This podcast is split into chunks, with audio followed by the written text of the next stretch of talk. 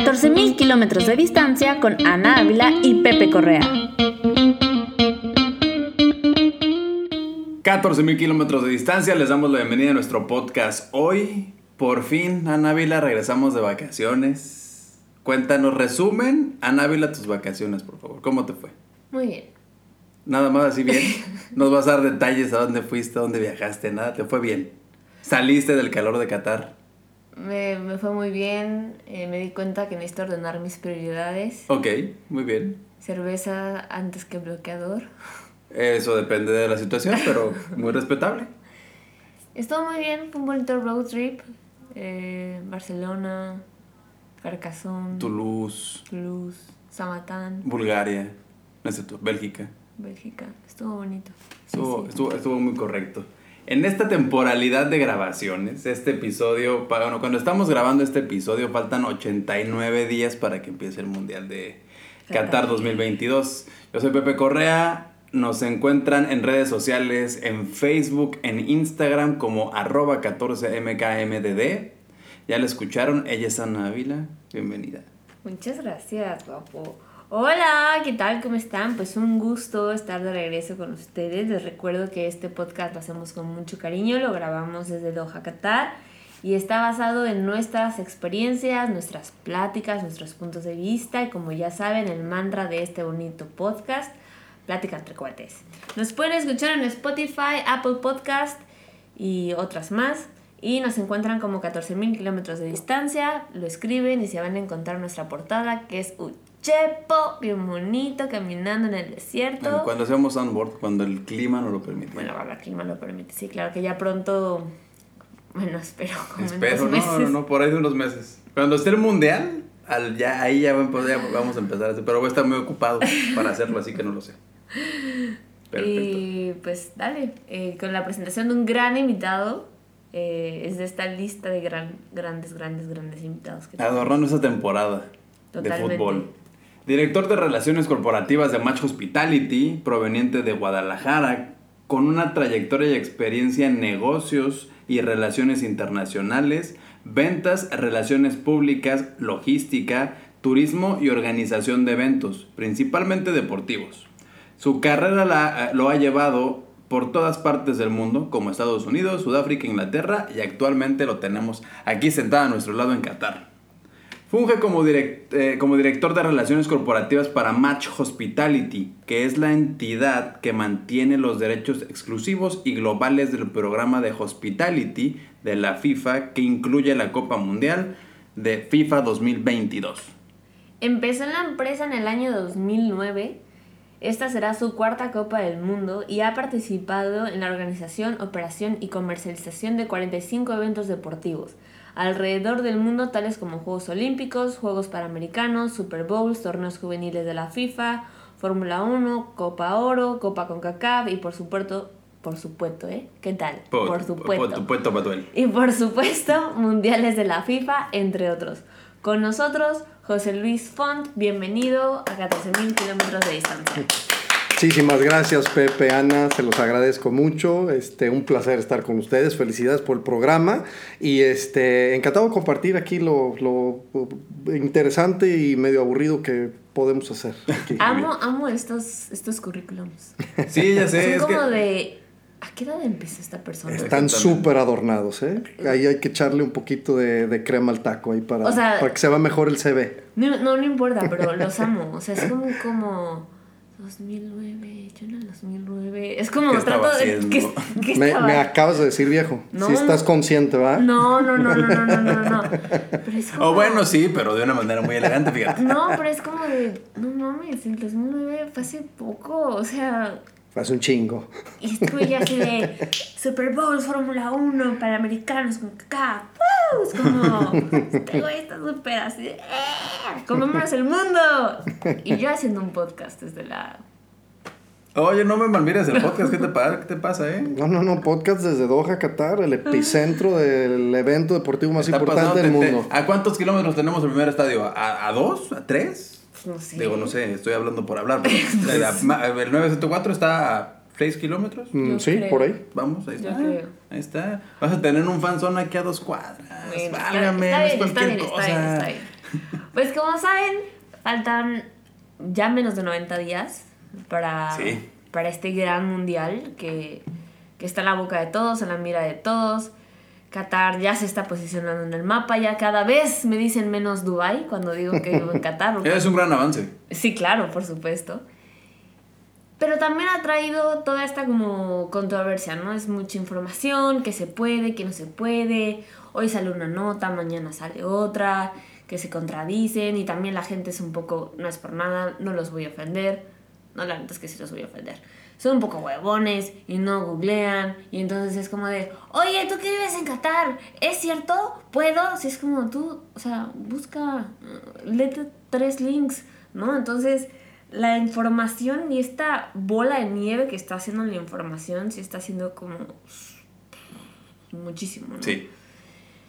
Y pues, sigamos con esta bola de nieve. Sigamos teniendo más información distribuyamos más información. Pero información fidedigna, información que sí pueden confiar. De nuestra parte, sí. Ya de los demás no me importa. Sí, porque esta vez no, no vamos a hablar de Wikipedia, esta vez.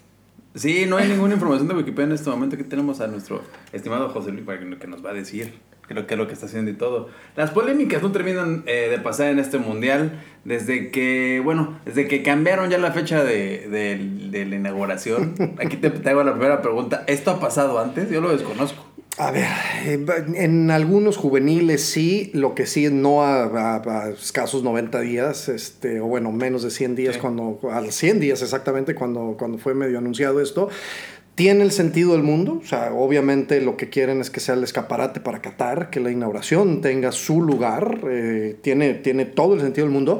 Nada más que hacerlo a tan pocos días, este, pues sí, implica ciertos retos logísticos y para un montón de personas. Claro. Este, eh, entonces, bueno, es- eso, eso lo podemos aquí di- de- discutir y debatir. Se tomó ya la decisión. Lo único que también les puedo decir es que dentro de todas las experiencias u otros mundiales por los que me ha tocado eh, vivir y estar en la organización, no es el mayor pedo que hemos tenido. O sea, hemos tenido muchos más broncas que una- un cambio de fecha. Entonces, este, es algo que vamos a sortear, este, se trabaja, repito, tiene sus, sus complicaciones y sus retos, pero, pero sin duda no es de lo más cabrón que me ha tocado vivir en, en algún mundial de, de- de Me problemas. está generando otra pregunta en este momento. así que, bueno, y también el tema de alojamiento, de transporte, no se diga.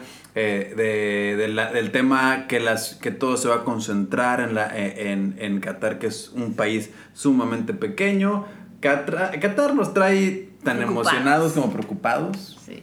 Me encanta este país, amo este país, pero sí, cada que me preguntan, ¿y cómo va a estar el mundial? Yo sí hago unos puntos suspensivos, tomo, respiro, tomo aire y digo, va a estar muy divertido. Yo muero por vivirlo, o sea, ya es como... Ah, claro. ¡Ya quiero verlo! 89 días. Es como, ya quiero ver cómo va a colapsar esto.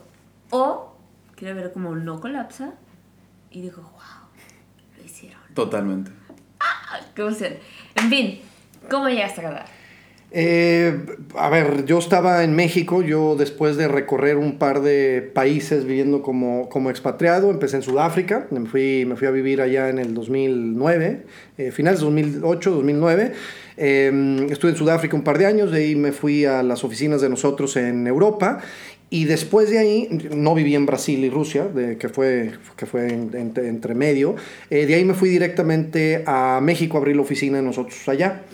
Y por las diferentes eh, nuevas responsabilidades que he adquirido en los últimos años, tenía todo el sentido del mundo venirme para acá. Conozco yo a la gente del comité local desde el 2012, que, que, bueno, que se, perdón, 2010, que se votó que, que Qatar iba, iba a albergar el Mundial en 2022. Eh, como yo manejo mucho la relación pública y relación corporativa de clientes, proveedores, entonces tenía todo el sentido del mundo eh, venir para acá. Eh, les comentaba que me hubiera encantado llegar aquí un par de años antes, pero chingado COVID. Eh, es, un, es un país que me ha parecido fascinante. No puedo decirles que soy la persona más culta del mundo y que sabía yo más allá de lo que leí en Wikipedia acerca de Qatar. Tampoco no era de los güeyes que lo confundía con Dubai. Pero pues, la realidad es que, es que es un país que no sabes de qué se trata hasta que no vienes. Entonces, en el momento que nuestra oficina abrió, repito, hace ya varios años, pero yo llegué hace un año y medio, pues empecé a empapar y, bueno, tenía todo el sentido por el, por el plan personal y profesional, obviamente, de venir para acá. Eh, ahorita 89 días contento de que ya se va a hacer, igual que, igual que tú, Ana, eh, un poco con sentimientos encontrados porque para mí esto es el principio del fin. Claro. Este, Claro. Para mí esto significa que pues ya, ya mi, mi paso por aquí ya se va a acabar en enero, a menos de que algún shake me ofrezca un chingo de dinero y una buena chamba para quedarme, pero, este, pero bueno, si, si, si todo sale como normal, estaré pasando al siguiente mundial y en enero o febrero ya estaré regresándome. Entonces son sentimientos encontrados que por una parte quieres que ya arranque, quieres que, que pase todo, pero pues ya también con el entendido que ya inclusive ya estamos pensando en temas de mudanza, ¿no? Porque pues 89 días no es nada y son noviembre y diciembre que no voy a tener, mm, o sea, oportunidad de hacer nada más, Sí, entonces claro. tengo que más o menos ir dejando cosas este, aquí arreglados previo a noviembre, este, pa- pa- para lo que venga, ¿no? En, en enero, en enero y febrero. Wow. Sí, oye, sí, ese, ese tema de ya. Es, es el inicio del fin, como lo acabas de Sí, tal cual. Wow, Tal padre. cual. ¿Cómo, con todo esto que estábamos diciendo en el, desarrollo, en la, en la platiquita del podcast, ¿cuál ha sido tu experiencia eh, con la organización de este mundial? Es una muy buena pregunta y no quiero menospreciar y no quiero, o sea, vaya, no quiero minimizar el tema de un mundial, pero lo he platicado yo con muchos amigos y quiero aterrizarlo de la siguiente manera. Es igual que organizar una boda chiquita en Zamora, Michoacán, nomás multiplicado por un chingo. Ah. Son las mismas broncas, mismas complejidades, no hay ninguna organización perfecta. Ajá. Obviamente, pues estás hablando de FIFA, estás hablando de un país con una riqueza espectacular, bueno, pues eso cambia, ¿no? El, el- el recurso y el poder económico que hay, pero pedos hay. O sea, siempre hay broncas en cualquier cosa que organices, sea en un panamericano, sea la boda que te digo, o sea un mundial, hay una bola de retos, hay una bola de cosas que hay que, que, hay que hacer. Y este, en el caso particular de Qatar, eh, ustedes que lo han vivido, es un país que tiende a ser muy ordenado, muy estructurado, lleno de dinero, pero también tiene sus burocracias y tiene sus cosas que no son perfectas. Entonces, cada mundial, incluyendo este, tiene sus retos, tiene sus oportunidades, tiene sus cosas buenas y sus cosas malas. Sí. Lo mismo que, o sea, lo que vivimos nosotros en Rusia, no lo estamos viendo aquí. Sea, hay cosas que salieron mejor en Rusia que van a salir este, no tan bien aquí. Viceversa, hay cosas que a lo mejor en Rusia eran un poco más retadoras que lo que estamos viviendo aquí en Qatar. Entonces, cada evento tiene su componente, tiene su magia, aunque sea la, la Copa Mundial de la FIFA, pues es en Brasil, es en Rusia, es en Sudáfrica, fue en Sudáfrica, eh, perdón, Qatar. Em, cada uno tiene sus elementos y sus variables no nada más del elemento en sí, sino del país donde estás, del clima, por ejemplo, pues obviamente aquí lo cambiaron a, a- a invierno para que el clima estuviera decente, ¿no?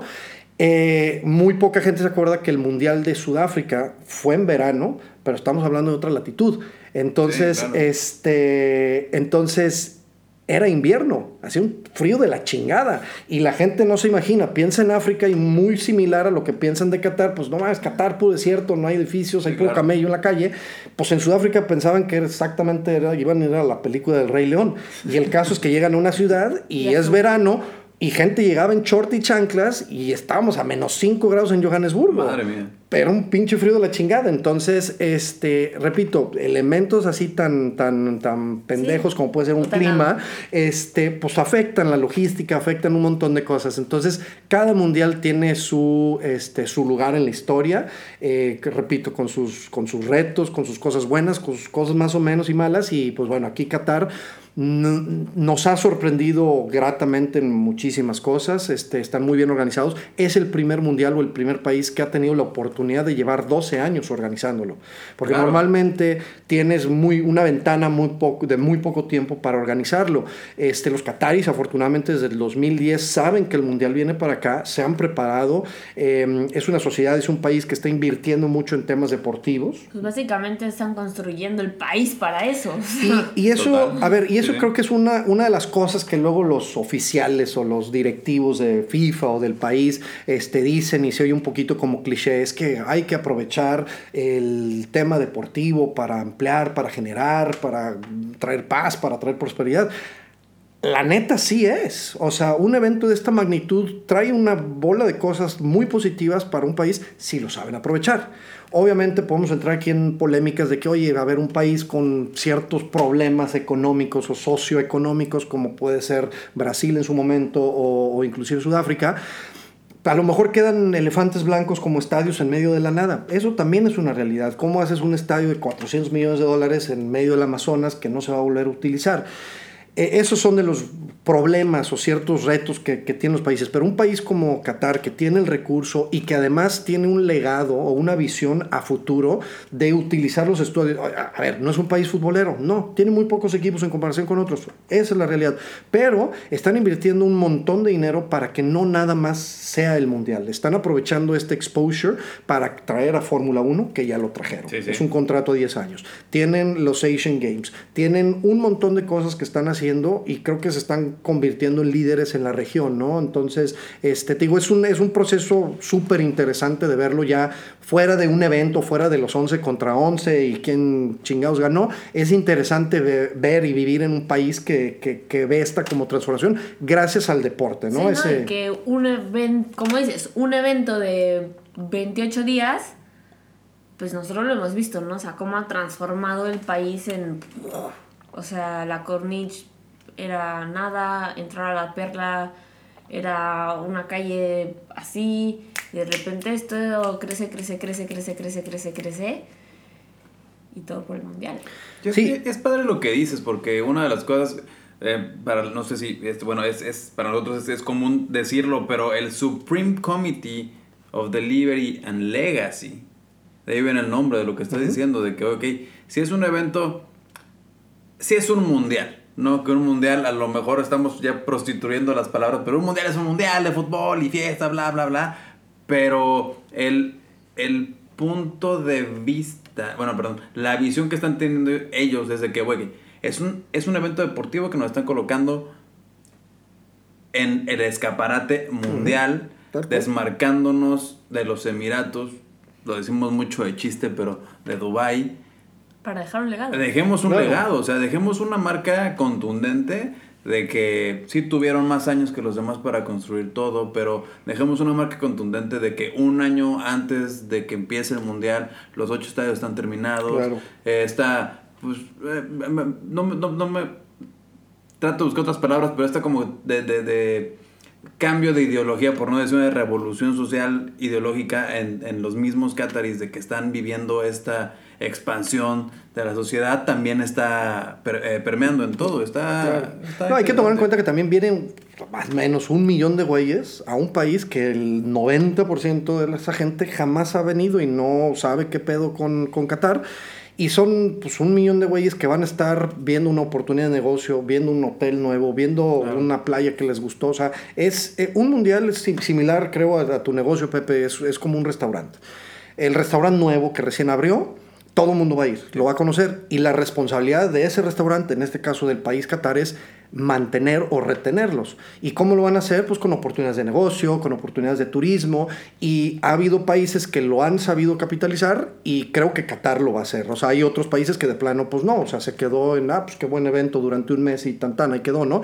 Creo que Qatar, esa es justo la visión que han tenido, la están haciendo muy bien, de querer aprovechar justo ese escaparate, ese exposure, ser el spotlight del mundo durante un mes y van a, van a ofrecerle al mundo, a ver señores, aquí se puede hacer negocio, aquí se puede vivir bien, aquí es el tercer país más seguro del mundo, aquí hay playas, aquí hay turismo. Oye, que si no es Cancún o el Caribe, pues claro, no, no, o sea, son, son cosas diferentes, pero pues, es un país lleno de oportunidades para, para un montón de gente que en nosotros, o sea, en el hospitality ahorita entrando a materia, este, justo vemos eso en cada mundial porque... Eh, es el fútbol, claro que es el deporte, es la pasión, es lo que nos gusta, es el entretenimiento, pero es, es, un, es un foro o es un portal para hacer muchas cosas. Yo he visto cómo gente, clientes de nosotros, llega a un mundial con la excusa de un mundial y sale con un cliente nuevo, con un proveedor nuevo o con un socio nuevo. Este, o un amigo nuevo. ¿Qué es del hospitality? Para de todo lo que haces con Match. ¿Qué es el programa de Hospitality? El programa Hospitality es eh, tu entrada al estadio, a los partidos, pero con servicios de valor agregado en sitio, como son comida, chupe, entretenimiento, un montón de cosas. Eh, es además, yo como siempre lo trato de definir, no es un producto, es una experiencia. Y mundial tras mundial y evento tras evento, cada vez cobra más relevancia el tema del hospitality porque pues ya la gente pues ya no quiere, ya no quiere ir a un viaje y a un hotel chingón, ya quiere ir a ese destino y vivir algo distinto, algo, algo que lo llene, ¿no? Eh, creo que COVID nos enseñó, nos enseñó mucho a cambiar un poquito ese, ese mindset que teníamos.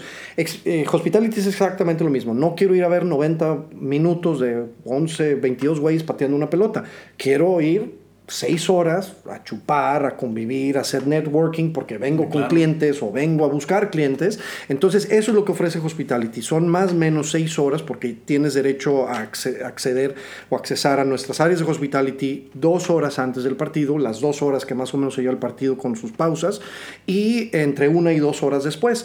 Y dependiendo de la categoría, pues hay te alimentos, bebidas de cierto nivel, van subiendo, obviamente hay entretenimiento, hay diferentes dinámicas que nosotros hacemos, entonces ya no es un partido de fútbol, ya es, ya es un montón de cosas más, que ese es el hospitality. Tenemos diferentes eh, categorías o diferentes secciones eh, que van de acuerdo en el, en el mood en el que tú quieras. Oye, ¿quieres un ambiente más relajado? Yo no vengo a hacer negocio, yo vengo a pasármela toda madre y chupar. Perfecto, tenemos, tenemos espacios que van más acorde a eso. Oye, quiero una suite privada porque quiero invitar a mis clientes de Arabia Saudita eh, y quiero entretenerlos y hacer el hosting y networking. Bueno, ahí tienes tu suite privada donde, donde vas a tener, te digo, otro cierto nivel, otro, otro, otro nivel más arriba de comida y bebida. Entonces, hay de todo. Y repito, yo así lo, lo, lo resumo como una, como una experiencia, o sea, no es un producto, no es un boleto, es, es, es una bola de servicios en sitio que, repito, no nada más es la comida el entretenimiento, es un acceso eh, particular eh, o dedicado para los clientes de hospitality, entonces ya te llevas un regalito,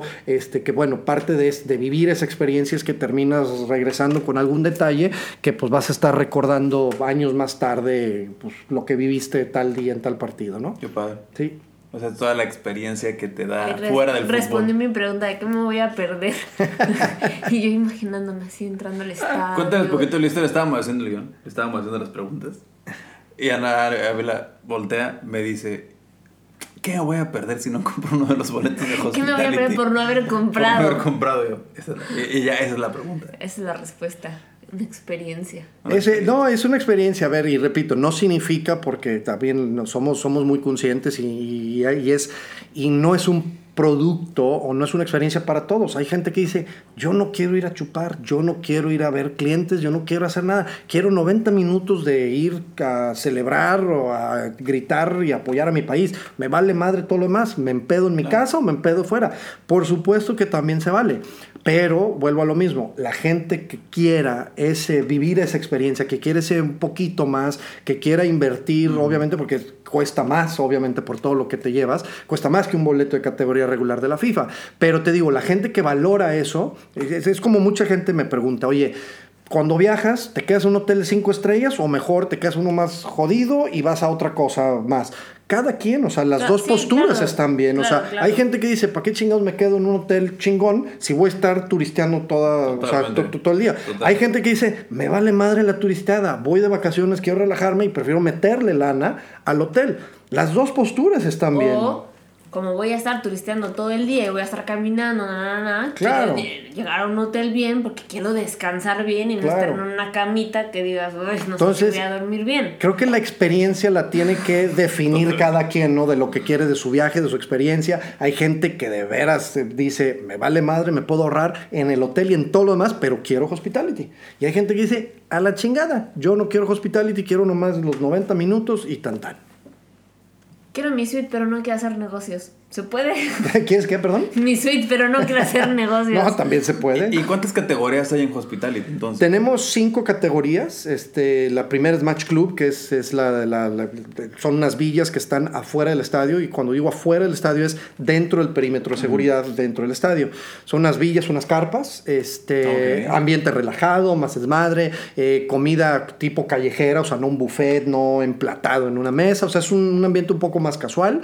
Eh, incluye cerveza cerveza y vinos de mesa. Pero esa, ¿entras al estadio o te quedas? No, no, no, entras al estadio. Ah, o sea, ok, no, no, no, ya, todos entras al estadio. Y pues bueno, tenemos de ahí, este, va subiendo hasta las suites privadas y tenemos un producto estrella que nada más está en el estadio de Lusail que se llama Pearl Lounge, que es, es un lounge compartido de más o menos para mil personas que tiene la mejor vista, Wow. que es como entrar a un, este, un restaurante de estrellas Michelin. De hecho, tenemos chefs que trabajan o que operan y cocinan en, esta, en este lounge y te cocinan ahí en sitio, y chefs que tienen estrellas Michelin. Este, o sea, es, un, es como estar en un restaurante súper mamón, en un hotel chingoncísimo. O sea, es una experiencia y vuelvo a lo mismo.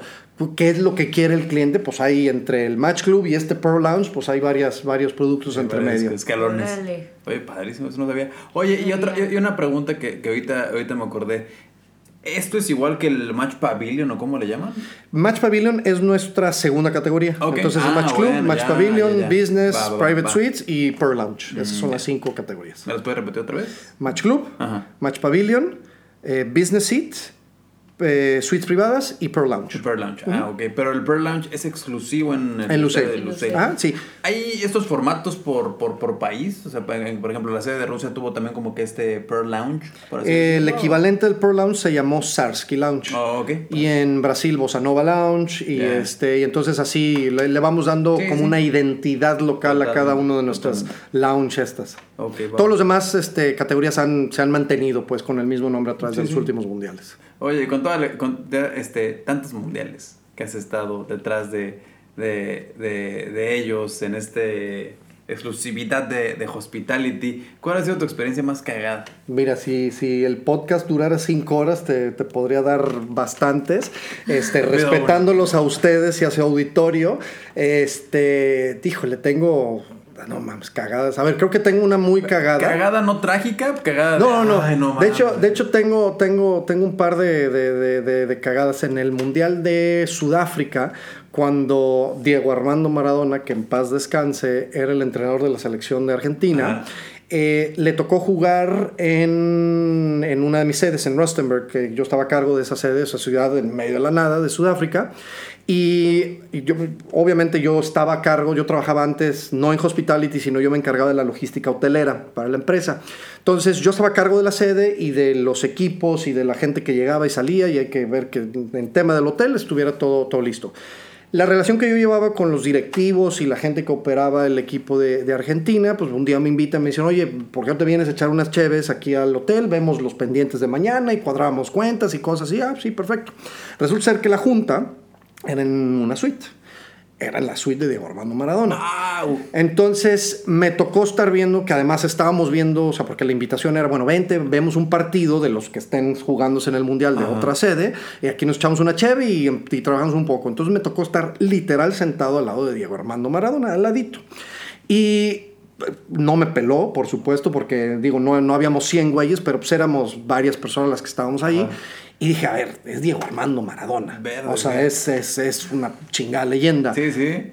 qué pendejada, no tan pendeja le puedo decir, pues para sacar plática. O sea, me puse creo que más nervioso como si le estuviera tirando el pedo a alguna vieja, ¿no? O sea, en, en su momento. Entonces dije, puta, pues ¿cómo, cómo le hago? Bueno, lo único que se me ocurrió pues, es voltear con, con él y decirle, oye, y este, ¿tú eh, ju- jugabas fútbol o jugaste? No. Entonces, el tipo con toda su ego que Sí, tenía de sí. sobra, se me queda viendo con una cara de, ¿este pendejo quién es? Que no sabe quién soy. que no tienen una chingada idea quién es, quién soy yo. Ajá. Entonces se me queda viendo. Obviamente entendió que pues era, era un poco de chiste y tratar de romper el hielo. Y este, pues atacó de la risa. Y ya, pues eso fue, fue mi primer engagement que tuve con Diego Armando, donde ya rompimos el hielo y terminamos echándonos varias cervezas después, viendo el partido de no me acuerdo cuál era. Entonces, este, esa, esa, esa es una de las historias buenas que tengo. Tengo otra, otra muy buena historia también en Sudáfrica. Por favor. Estaba un partido, no me acuerdo exactamente contra quién, pero era Argelia que estaba jugando. Y de repente yo estaba en uno de los suites trabajando, o sea, yo estaba ahí viendo que estaba todo, todo, o sea, todo en orden, y la gente que estaba en las butacas enfrente volteaban hacia, digo, no hacia mí, pero hacia este lado donde yo estaba de la suite, ¿no? dije, pues, ¿qué estarán viendo? Me asomo de la suite y vi que Zidane estaba sentado abajito de esa suite, o sea, ahí en su, en su lugar este, asignado, ¿no? Obviamente, pues Zidane jugó para Francia, pero es argelino. Entonces, pues por eso el interés de toda la gente de Argelia que estaba viendo el partido, ¿no? Entonces, pues la gente le tomaba fotos y llega el, llega el medio tiempo y en eso se empiezan a brincar las barreras de seguridad para llegar a donde él estaba sentado no con un tema más allá de sobarlo, tomarle fotos, darle un beso, o sea, porque pues, es una leyenda. Sí, sí, claro. Entonces, pues se brincan tres, luego se brincan diez, luego se brincan cincuenta y cien. Entonces, obviamente la seguridad del estadio no, no podía con eso. Y ya se empezaba a poner, repito, peligroso, no porque le quisieran hacer algo, pero en, el, en la emoción de querer sobarlo, tocarlo, abrazarlo, todo, este, pues se, estaba, se estaba poniendo muy tensa la cosa y lo único que se me ocurrió, ojo, esto es medio tiempo. Entonces, lo único que se me ocurre es decirle, y habla español, entonces le, le, grito, Sidán, no, no, era tampoco una distancia muy alta, pero le grito, Sidán, y lo empiezo a jalar, o sea, para subirlo a la suite, o sea, para que se salga él y los cuatro o cinco que venían con él, ¿no? Entonces ya lo, lo, lo, o sea, lo, lo, cargo, o sea, lo levanto, se sube a la suite, ya se calma, se relaja un poquito, ya pues, todo muy bien, a toda madre. Entonces empiezo a recibir llamadas de gente de FIFA, este, de, de, de, de, gente de seguridad y de otras partes, y, y, literal, palabras más, palabras menos, pero eres José Luis. ¿Qué chingados estás haciendo? Yo, ¿de qué me hablas? Acabas de salir en la tele jalando a Sidán.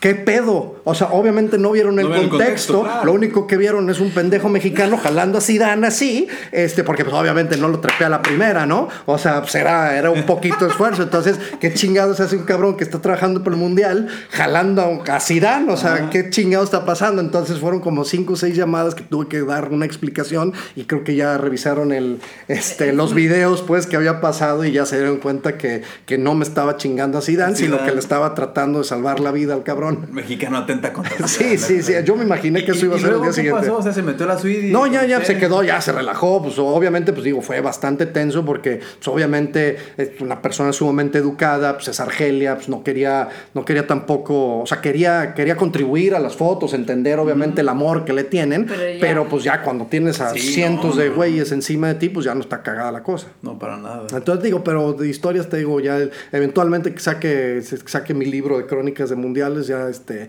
ahí pondré todas las demás. No, me quedo con la de Zidane, no mames. Zidane, te ayudo.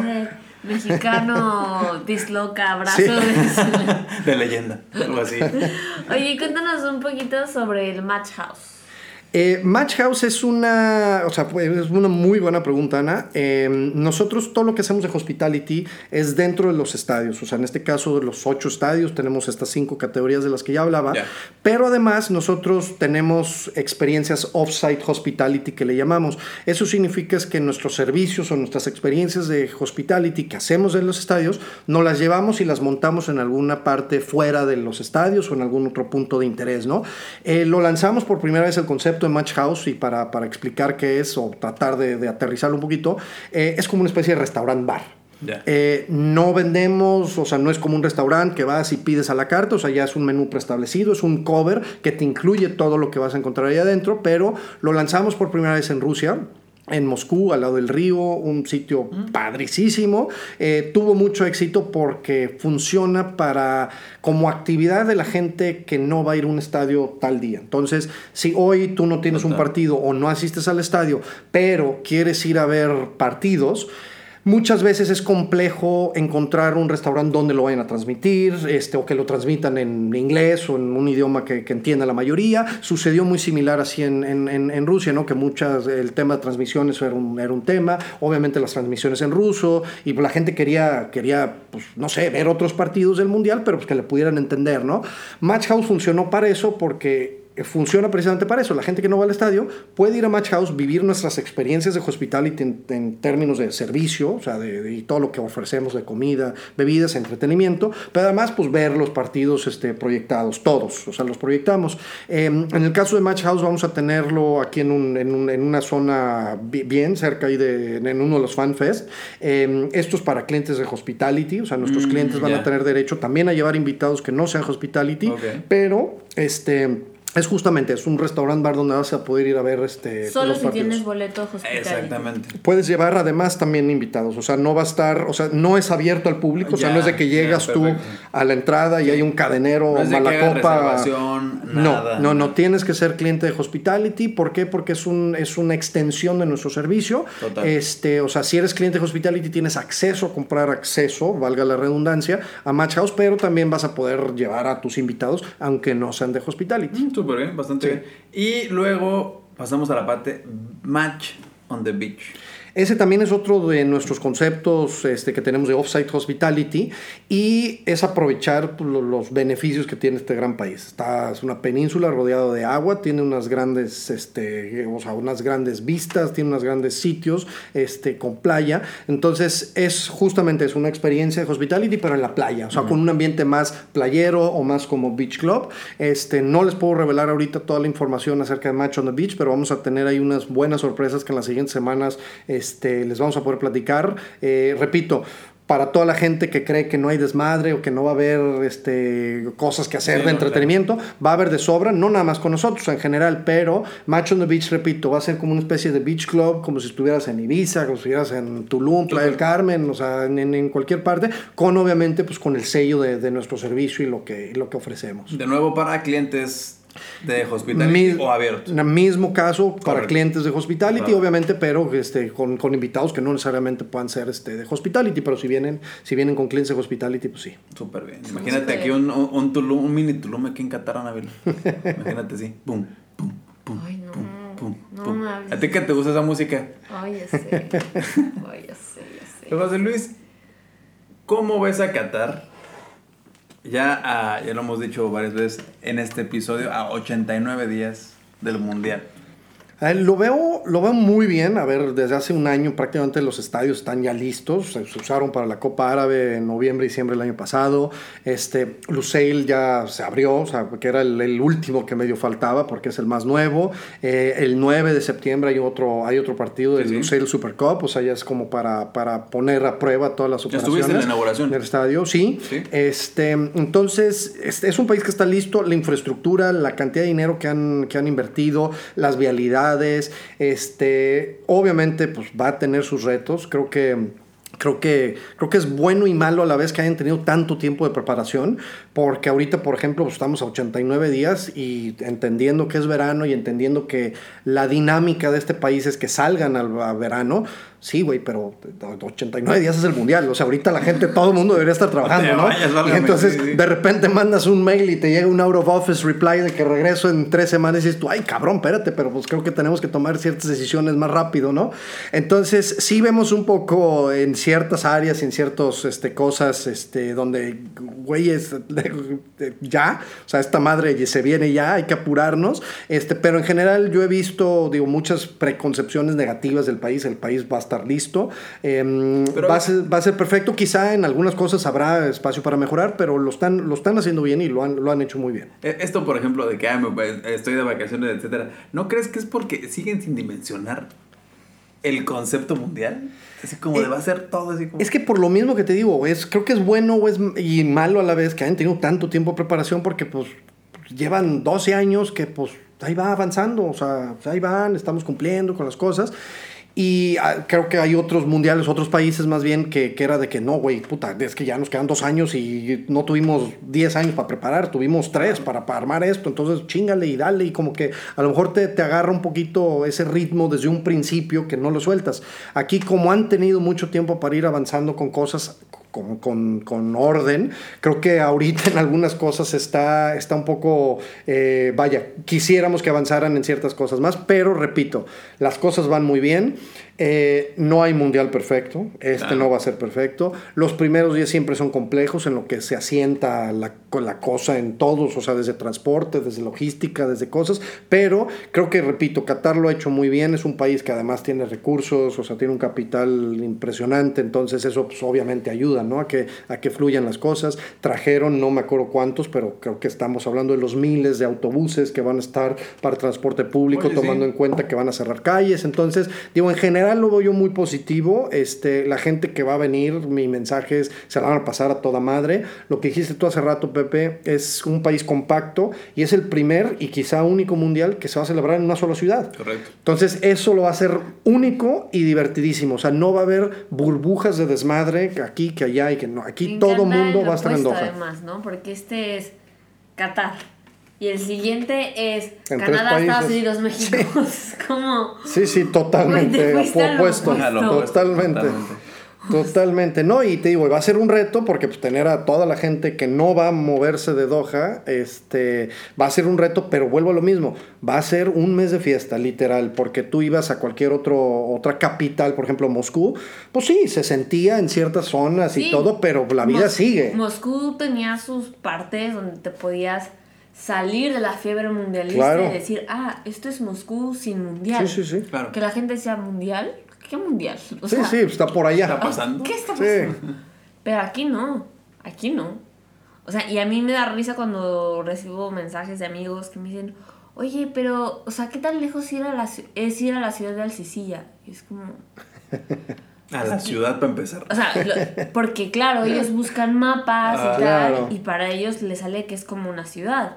Y es como, a ver, mm, o sea, está todo junto, está todo pegado, Alcisilla, o sea, 20 minutos, o sea, Sí, sí, sí, lo que haces para cuatro cuadras en la Ciudad de México. Pues a veces sí es un vecindario. Sí, Es una ciudad. No, no es una ciudad. O la ciudad del Rayán, me dicen, Ajá. ¿no? Y es como, uf, bueno, o sea, si ya te vas a ir a la región, al Rayán, al playa, o sea, depende, pero es como, amigo, es Querétaro. O sea, Sí, o sea, esa es la, Sí, la, tal cual. la simplificación super, es Querétaro. es Querétaro. Punto. O sea, todo el país es la. Es Querétaro. O sea, Llevamos cinco temporadas diciéndoles que es del tamaño de Querétaro. Vamos a buscar otra ciudad de Latinoamérica que esté como que en las dimensiones sí, para sí, que sí, para tampoco que digan nos ¿qué, qué es fuera de Querétaro. México, sí. Se me ha olvidado eso, fíjate. Pues llegamos, ¿no? Al Llegamos a la, al- sí, pues a la pregunta de coyuntura, como siempre. Tan, tan, tan. ¿Cuál es tu canción Échale. favorita? A ver, soy, soy músico de closet y no tan de closet. Tuve en mi momento una banda de rock, Órale. este, muy orgulloso, toco guitarra, o sea, la música la, la traigo. Y me es muy complicado responderte cuál es mi canción favorita porque depende totalmente de mi mood. Exactamente. Y te pongo un ejemplo perfecto. Yo escuchaba la del viajero, Ajá. Con la versión que quieras, con el mariachi de no sé qué o con Luis Mirrey. Y me pegaba y me ponía en la oficina porque llevaba yo cuatro o cinco años de expatriado y la escuchaba en mis, pues, mis audífonos y puta, se me salía una lágrima, ¿no? Ajá. ¿Por qué? Pues porque estaba en el, en el super mood, ¿no? Te sí. Pues sí, claro, y digo, y lo que dice, y yo amo mi país, y por más que me lo he pasado padrísimo y muy divertido y con grandes experiencias de expatriado, pues sigue siendo casa y eso nunca se me va a olvidar, y, y es el, es, es, es, es- vaya, es, es casa y regresaré. Este, entonces, pues es una de mis canciones favoritas en el de expatriado, porque te digo, ahí me, me agarra mi nostalgia, o el, o el síndrome del jamaicón. Eh, pero las canciones que sí, yo soy old school, creo que nací yo en otra época, este, soy mucho de, de rock viejito, Sí. de las canciones que puedo escuchar una y otra vez, este, que no me cansan es Have You Ever Seen the Rain, este, con Credence, y una, yo creo que sí, si me tuviera que quedar con una, que sí es mi favorita por lo que dice y todo, este, no sé, que es la que, que, escuché cuando, cuando, cuando iba creciendo, mi papá que también pues, era músico, ese sí es músico de closet porque sí no canta, ni baila, ni toca, este, pero la de Let It Be, de los Beatles. Ah, bueno. Entonces que esa ha sido como, como un poquito de mi mantra de vida de que, pues bueno, a ver, este, pues let it be, Sí, déjalo, o sea, ya, ya llegará, ya lo arreglarás, este, y si no, pues de qué chingados te preocupas. Bonito, bonito eso, ¿eh? Me gustó, Muchísimas me gustó. gracias, pues Qatar, let it be. Déjalo ir, te faltan 89 días y que sea lo que Tal tenga cual. que ser. Redes sociales, por favor. Eh, estoy en Instagram, me convertí en tiktokero cuando a mis 40 años y cuando me mudé a Oye, Qatar. sí, sí. Este, irónicamente se volvió medio viral un video, este, como creo que tiene como ochenta y tantos views. No sé si es un chingo o es poquito para el mundo de los tiktokeros, pero este, todas mis redes están eh, iguales, son es José Luis guion bajo font y este y hay en Instagram, TikTok, este Twitter es lo que más uso. Tengo una página que es joseluisfont.com, este que también soy escritor de closet y ahí trato de, de postear este un par de entradas de mi blog que empecé en Sudáfrica, Ok. que se llamaba Crónicas Expatriadas Ya. y hablaba o escribo un poco de justo de las experiencias de, de la perspectiva u óptica de un mexicano pues viviendo en el extranjero. Ah, Está bonito. Nosotros, el, el- el- uno de los hashtags que utilizamos, que se generó ya hace muchos años, es hashtag Crónicas del Medio Oriente. Mm, Por todas las vivencias que hemos tenido, Claro. ponemos fotos en Instagram personales o en, o el, o en el podcast y utilizamos siempre el hashtag de Crónicas de del Crónicas del Medio Oriente. Ah, todo. Muy bien. Y pues libro próximo entonces. espero que sí. Excelente. Ya será otro episodio. Ahora platicamos de tu libro. Imagínate, Navi, nosotros en, ¿en dónde te gustaría? En Vancouver. Ay, donde sea. No, donde sea. A ver, José Luis, Pues- otra, otra, otra vez, ¿cómo estás? Estamos aquí en, en, en, a la distancia, en 8000 kilómetros de distancia, porque estamos en toda madre. evidentemente. Pues muchísimas gracias. Pueden escucharnos en Apple Podcast, Spotify y otras plataformas. Síganos como arroba 14mkmdd. Pueden compartir este contenido. Recuerden darle like. En Apple Podcast dejar su reseña, eh, darle estrellita, calificación y pues nada. Hay que mandar saludos a Návila para el Reforma, para Emilia, que te hizo una, una, una muy buena entrevista. Eh, a mí también, pues, para el podcast. Ah, sí, sí. Ah, sí, nos hicieron una entrevista para el podcast Emilia del Reforma. Así Muchísimas es. gracias. Y veo otras más que no me acuerdo ahorita, la verdad, pero sí hemos estado muy entrevistados estas últimas semanas, así que muchas gracias. Pero como era vacaciones y todo, se nos juntó mucho trabajo, así que vámonos. Vámonos. Chao pescado. Bye, bye. Muchísimas gracias. Bye.